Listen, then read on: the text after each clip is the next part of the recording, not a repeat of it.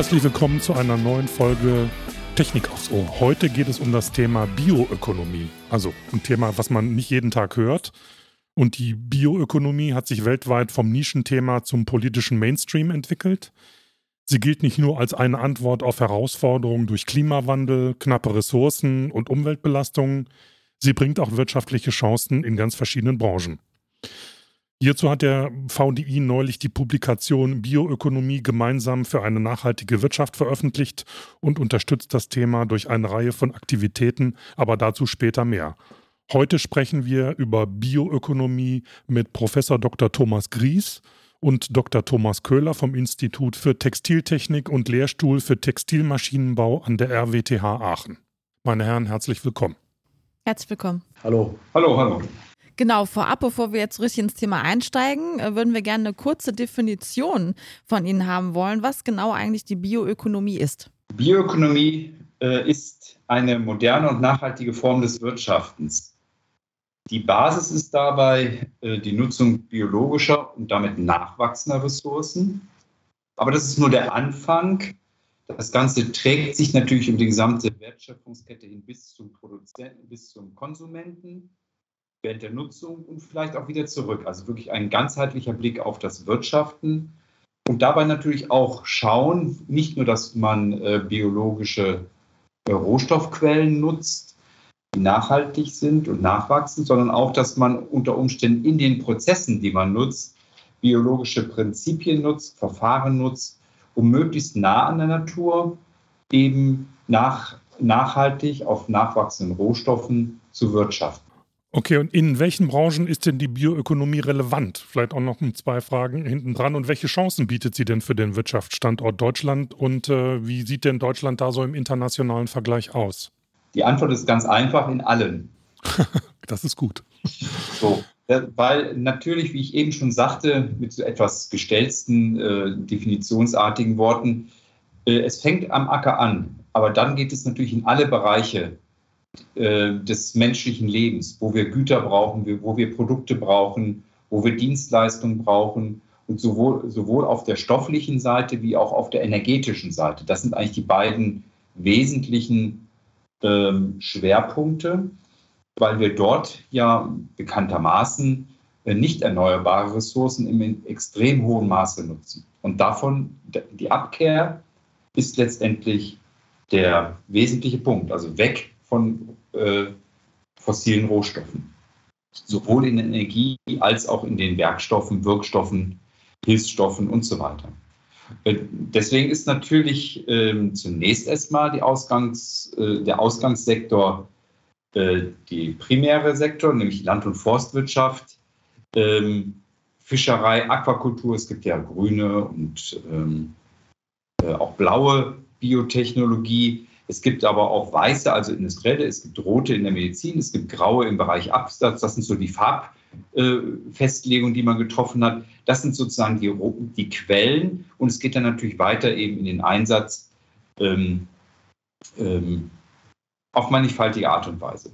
Und ähm, da, es wird natürlich nicht alle Sektoren auf einmal zu 100 Prozent treffen. Es gibt zum Beispiel von der Europäischen Kommission Studien, dass äh, weltweit es ein Markt ist, eben bis Mitte des äh, äh Jahrhunderts von 23 äh, Billionen Euro pro Jahr. Also eine, man rechnet mit einer ungefähren Verdopplung gegenüber heute. Ähm, und auch in der EU geht es, geht es von ähnlichen Prognosen aus, damit man es doppelt erreicht, schätzt man natürlich ähm, Wachstumsraten um die 10 Prozent ein. Ähm, und schon jetzt ähm, sind aber, spielt die Bioökonomie und die Biotechnologie eine Rolle, manchmal im Verborgenen, manchmal natürlich präsent. Äh, es sind ähm, ungefähr 17,5 Millionen Beschäftigte in der EU heute. In Deutschland sind es 3,1 bis 3,6, weil die genaue, präzise Festlegung nicht ganz so einfach ist, denn je weiter die Produkte im Wertschöpfungs äh, Kreislauf sind, desto weniger wird teilweise erkennbar, dass sie mal grün waren. Es gibt zum Beispiel in vielen Klebstoffen ist Glycerin, was vom Acker kommt und das wird aber als Chemieprodukt wahrgenommen, um ein Beispiel zu gehen. Deswegen sind solche Zahlen immer äh, nicht, nicht mehr als in der ersten oder gültigen Ziffer eigentlich wirklich belastbar. Aber äh, die Zahlen sollen einfach deutlich machen, dass äh, heute bereits 10 Prozent aller Beschäftigten äh, in Deutschland in diesem Sektor tätig sind. Und man geht, wie gesagt, von einer Verdopplung aus. Und ähm, das zeigt eigentlich, wie, wert, wie wichtig äh, dieser Sektor bereits ist und welches große Potenzial er hat. Man liest das auch ähm, es ist äh, nicht nur die Nutzung Technologien, Agrar- und Forstwirtschaft sind natürlich alte Kulturdisziplinen. Äh, gleichzeitig, äh, gerade in den letzten Jahren, sieht man auch einen Ansprung in der Erfindungsmenge, gemessen natürlich immer an der Anzahl Patente. Ähm, das ist, sind momentan 4000 ähm, Patente pro Jahr. Ähm, und jetzt wird man ja vielleicht meinen, das bewegt sich alles so äh, am und im und um den Acker. Das ist nicht ganz so. Ähm, 25 Prozent entfallen zum Beispiel auf den Maschinenbau und äh, weitere große Prozentanteile auch auf andere Dinge, die nicht allein in dem äh, Agrarsektor zu suchen sind. Also lange Rede, kurzer Sinn, es sind alle Bereiche betroffen, sowohl im wirtschaftlichen Tun als auch natürlich im Kreieren neuer Dinge. Ja, jetzt haben wir schon einiges erfahren und auch über die Beschäftigten gesprochen, die in diesem Bereich tätig sind. Ähm, können Sie das so ein bisschen konkreter fassen? Also welcher, welche Rolle spielen Ingenieure und Ingenieurinnen konkret in der Bioökonomie?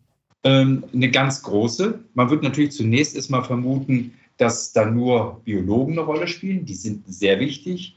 Aber es gibt eben eine ganze Menge anderer ähm, Qualifikationen, äh, häufig haben dann äh, Ergänzungen äh, Technik oder Ingenieur, zum Beispiel Agrartechnik, Biotechnik, äh, aber auch die Verfahrenstechnik, letztendlich aber auch äh, bis hin in andere Bereiche.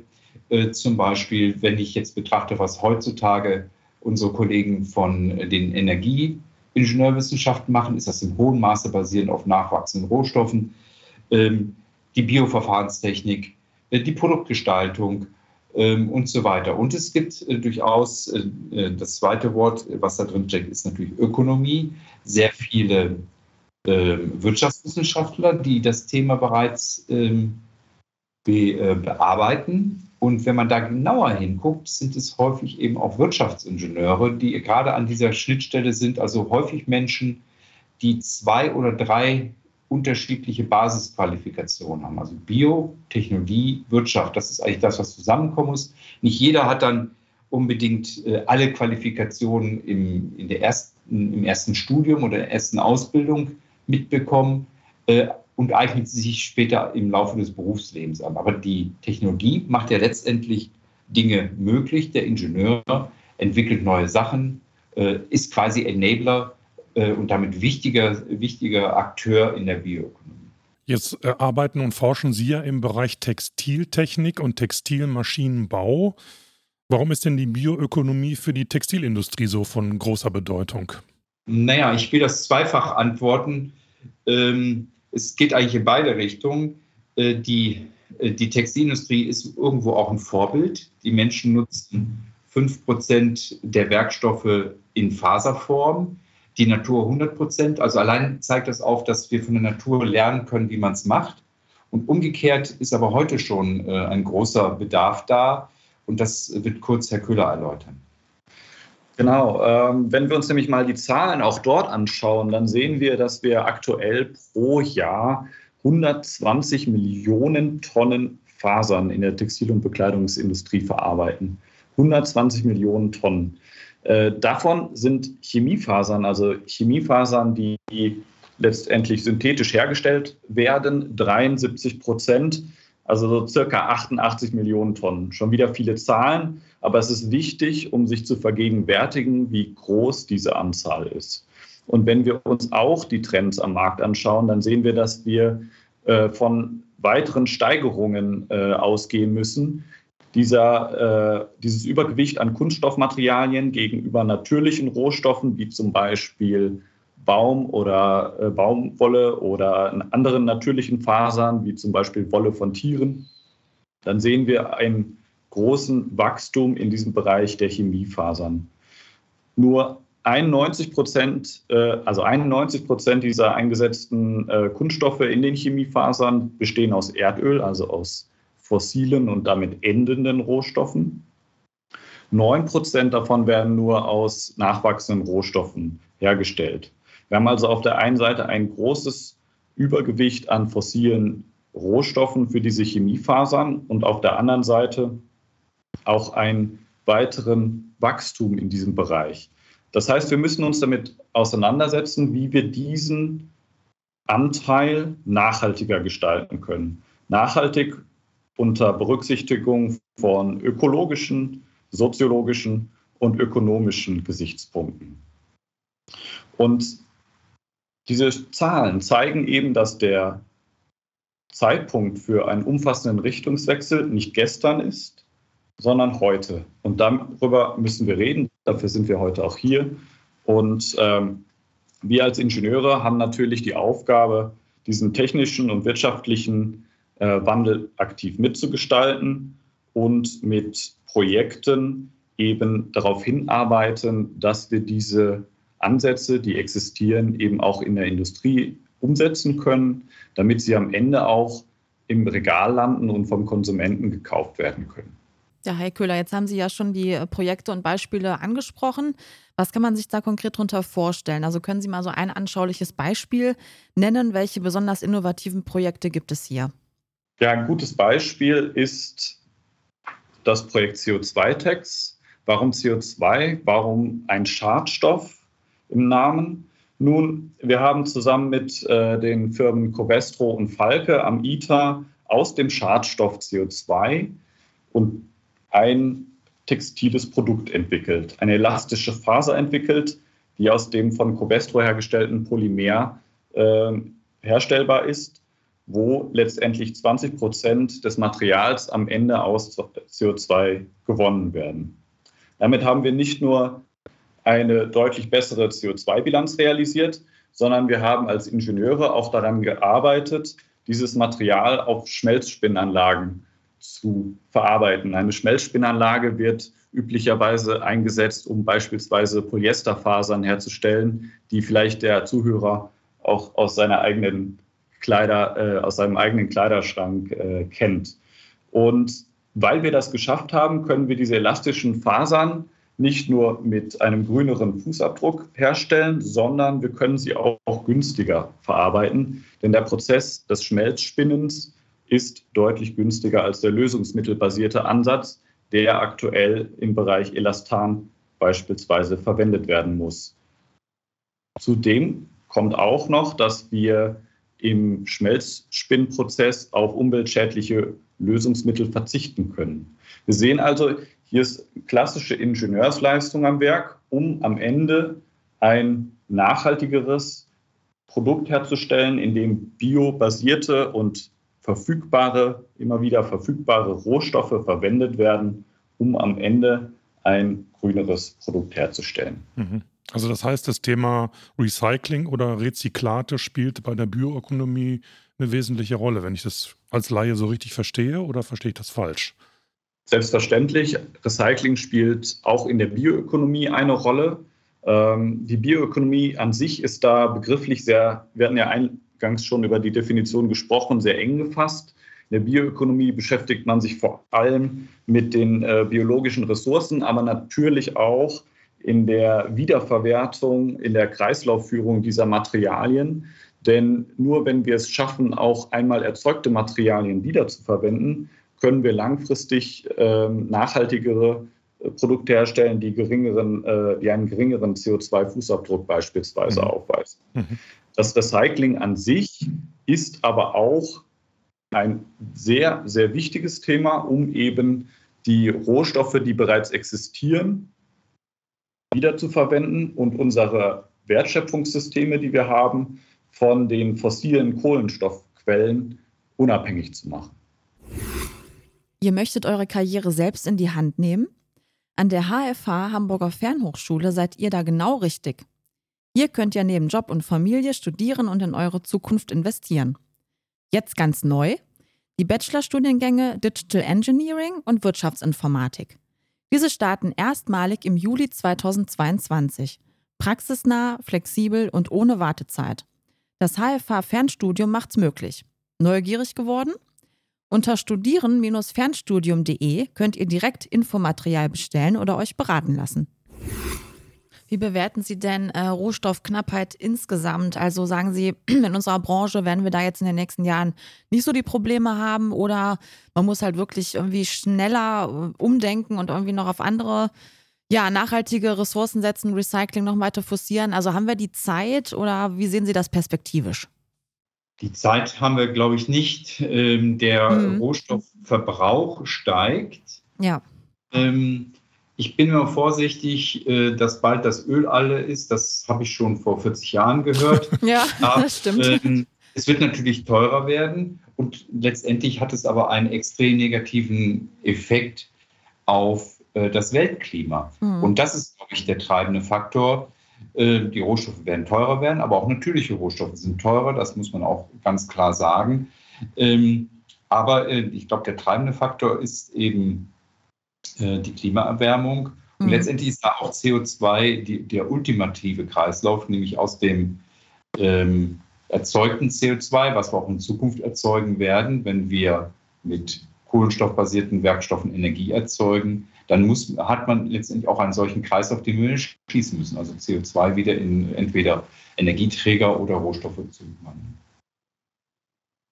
Was wir auch noch sehen, ist, dass wir natürlich jetzt durch die gestiegene Nachfrage an äh, biobasierten Materialien und Produkten, gerade im Kunststoffbereich, äh, wenn wir das Stichwort Verpackungen äh, auch in den Raum werfen, natürlich sehen, dass die äh, verfügbaren äh, Biopolymere beispielsweise am Markt knapp werden. Das ist ein großes Problem für Firmen, die aktuell äh, in der Schublade Technologien und, und Produkte haben, die eigentlich in den Vertrieb gelangen könnten, aber wo es dann schwierig ist, langfristig äh, die, äh, die Kette am Laufen zu halten, äh, weil sie damit äh, oder Sorge haben müssen, dass am Ende nicht ausreichend äh, Rohstoff verfügbar ist.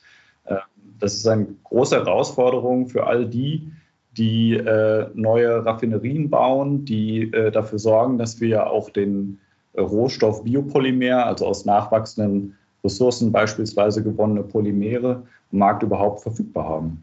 Jetzt hatten wir ja gerade schon mal über so innovative Projekte gesprochen, die es da in dem Bereich gibt. Ja, äh, mal so ein bisschen provokant gefragt, könnte man denn mit einem einzelnen Projekt die Welt verändern? Einfache Antwort nein.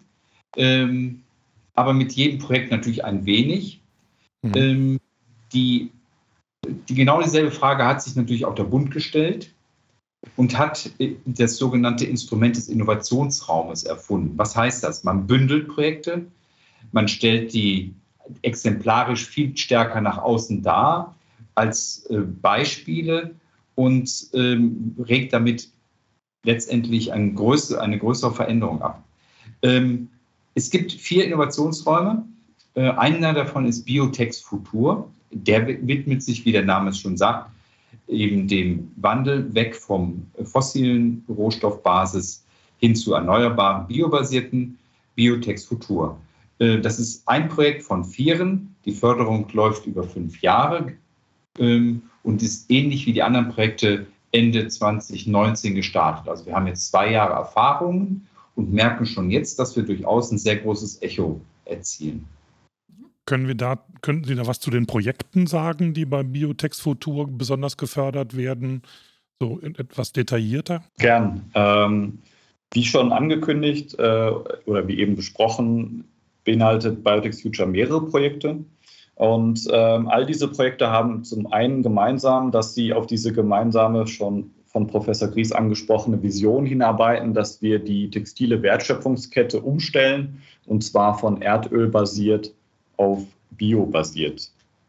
Und dabei verfolgen diese Projekte drei sogenannte Kernziele. Zum einen sollen diese Projekte daran arbeiten, eine biobasierte Rohstoffbasis für Kunststoffe zu entwickeln, die ganzheitlich nachhaltig sind. Das heißt, unter ökonomischen, ökologischen und sozialen Gesichtspunkten nachhaltig sind. Des Weiteren verfolgen diese Projekte das Ziel, ganzheitlich nachhaltige Wertschöpfungsketten zu etablieren, indem wir eben nicht nur am Anfang bei der Polymerentwicklung sind und uns dort beschäftigen, sondern eben in dem Innovationsraum über mehrere Projekte hinweg der gesamten Wertschöpfungskette widmen können, also nicht nur der Polymerherstellung, sondern auch der Herstellung der Textilien, wo letztendlich dann auch die Eigenschaften des Kleidungsstücks beispielsweise definiert werden.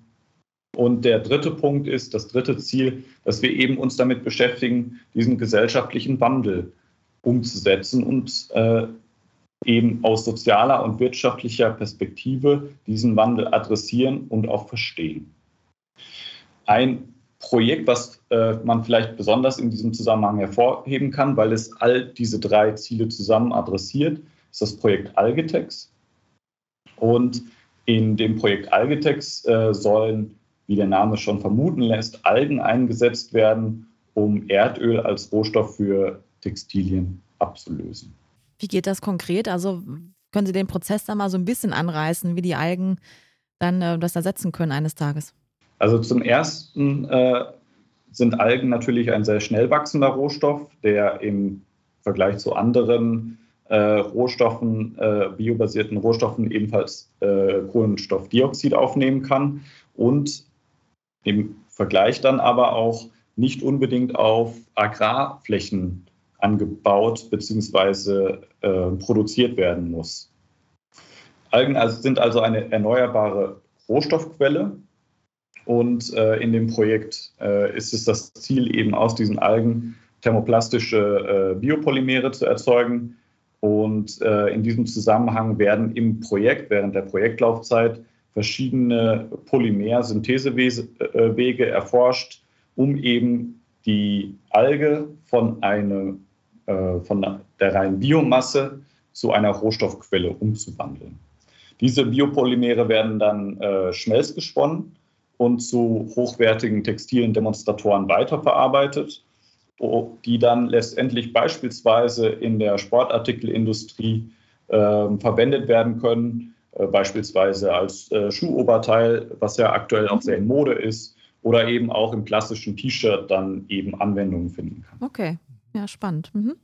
Wie ist das denn mit dem Bekanntheitsgrad dieses Biotech-Futur-Projektes? Also Sie haben ja gerade gesagt, Sie sind schon eine ganze Zeit dabei und arbeiten auch mit unterschiedlichen Unternehmen, auch aus der Chemiebranche zusammen und Sie sprechen auch von einem gesellschaftlichen Wandel.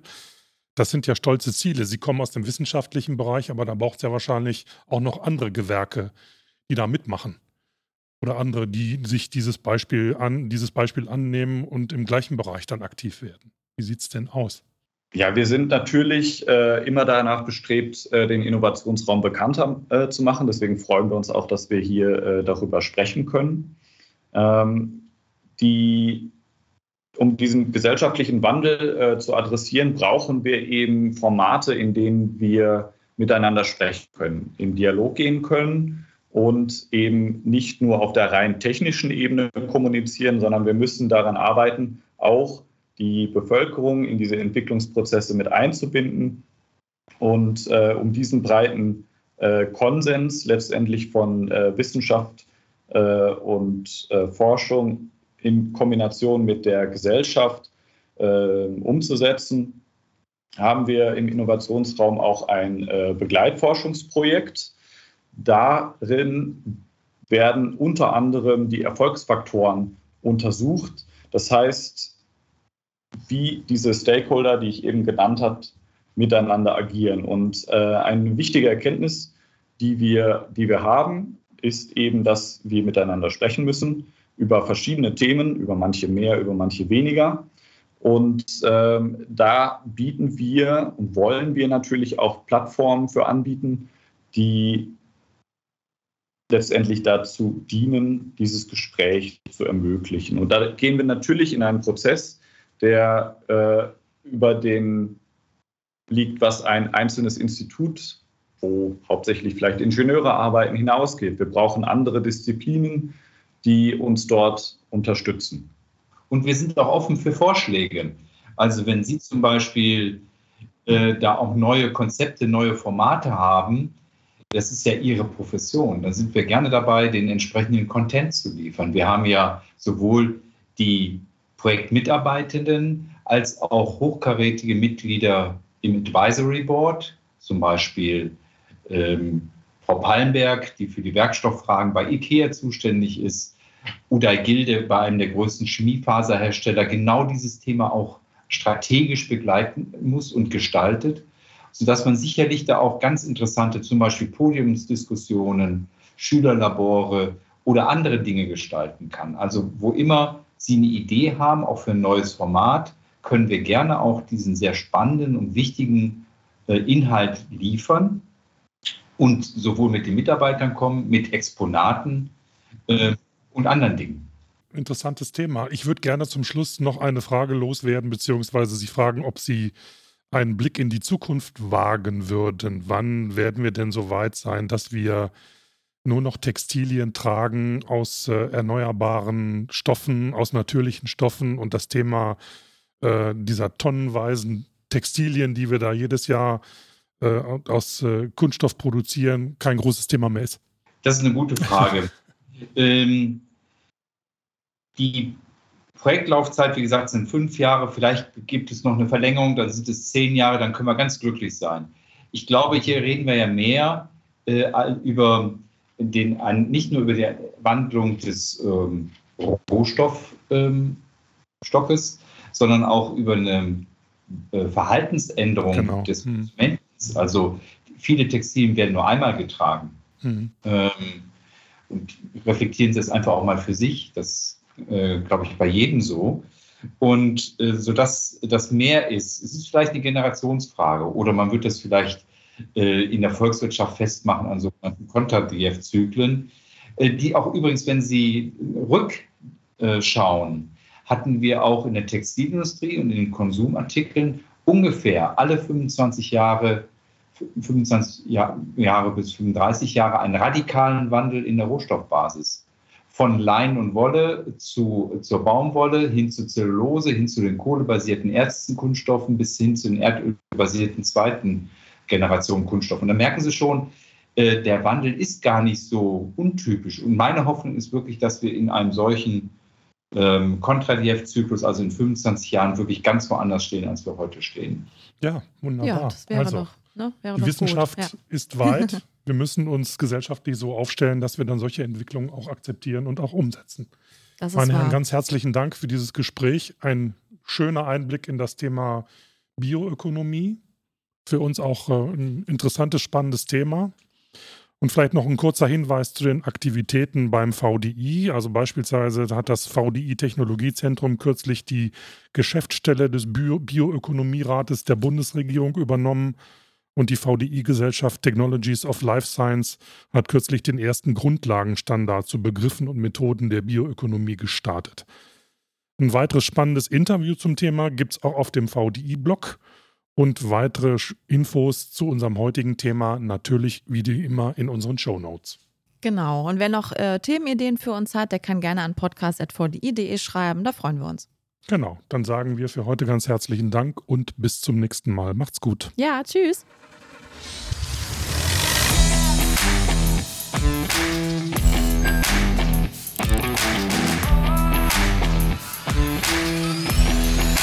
Technik aufs Ohr.